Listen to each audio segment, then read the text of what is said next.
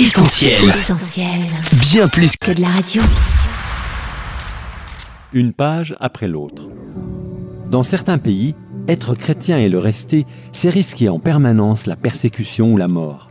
À l'initiative de l'ONU, le 22 août 2019 marque la première journée internationale de commémoration des victimes de violences basées sur la religion ou les convictions.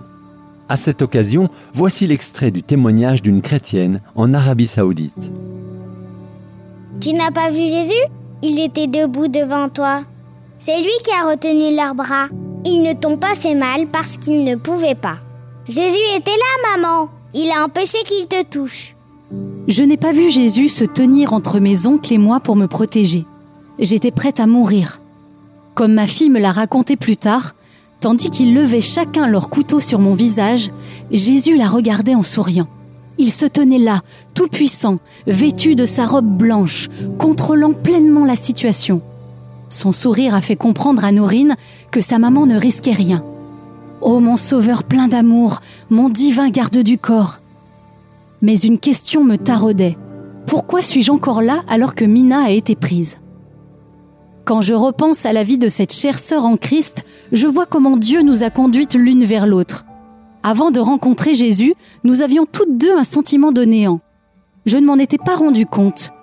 Mina cherchait à combler son cœur en participant aux fêtes les plus folles et moi en m'astreignant à une pratique religieuse stricte.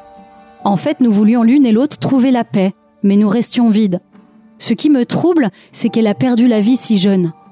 Même si lorsque j'enseignais, ses questions et son manque de préparation pour les cours m'irritaient, je ne pouvais pas m'empêcher d'aimer cette jeune fille. Sa joie de vivre était contagieuse. Maintenant, à 20 ans, elle est devenue une martyre pour Jésus. Mourir pour lui a été son grand privilège, et je suis honorée de l'avoir connue, même si cela n'a été que pour peu de temps. Alors pourquoi suis-je en vie alors que Mina est auprès de Jésus? La réponse, c'est qu'elle et moi sommes toutes deux vivantes. En fait, elle est même plus vivante aujourd'hui que jamais. C'est la grande leçon que j'ai tirée de mes réflexions sur sa mort et celle de tous les martyrs. Trop souvent, nous oublions que notre foi ne concerne pas premièrement cette vie, mais qu'elle concerne la vie à venir. Ceux qui sont déjà partis nous ont simplement devancés. Notre vraie vie n'a pas encore commencé, mais pour les martyrs comme Mina, elle a déjà commencé. Lorsque vous vous donnez à Jésus en Arabie saoudite, vous renoncez à votre droit à la vie. Le prix à payer est clair dès le départ. Jésus nous a toutefois promis que celui qui perdrait sa vie à cause de lui la retrouverait.